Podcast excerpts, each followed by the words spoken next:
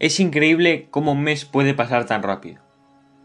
Y no, no me refiero a las vacaciones de Navidad, que también, sino que hablo del Mundial, de la Copa del Mundo de Fútbol. Ese acontecimiento por el que esperas cuatro años, que no es poco, y que en un mes ya estás lamentándote porque ha terminado. Ese sentimiento indescriptible de ver a tu selección enfrentarse a las mejores para ver quién se corona con el título mundialista. Pero hoy no os vengo a hablar de Rusia 18 ni de Brasil 14, ni siquiera de Qatar 22. Vengo a hablaros del mayor acontecimiento deportivo que hubo en España hasta esa fecha. En efecto, hablo de España 82. A alguno le parecerá ayer cuando Paulo Rossi le endosó un hat-trick a la Brasil de Zico, Sócrates o Falcao, eliminando a la Canariña en cuartos de final. Pero no nos adelantemos, vamos a localizar primero el Mundial 82 en el tiempo. Esta Copa del Mundo está situada cronológicamente entre el Mundial de Argentina 78 y el de México 86, ambas ganadas por la selección albiceleste. La primera comandada por el matador Mario Kempes y la segunda por Diego Armando Maradona, con ese histórico doblete en la semifinal ante Inglaterra, con la mano de Dios y uno de los mejores goles de toda la historia. Una vez localizado en el tiempo, podemos pasar a hablar de las selecciones que participaron en ese mundial.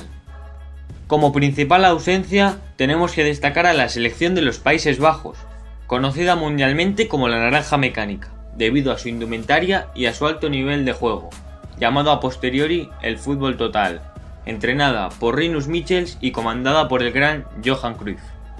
Además, este es el primer mundial que cuenta con 24 participantes en el que aparecen selecciones de todos los continentes y contando con 5 debutantes, las cuales son Argelia, Camerún, Honduras, Kuwait y Nueva Zelanda.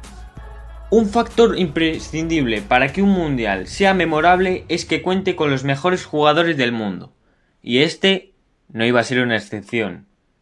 Aunque las favoritas contasen con la mayor cantidad de estrellas, hubo algunas que, aun siendo mundialmente conocidas, no brillaron tanto debido al nivel de su selección.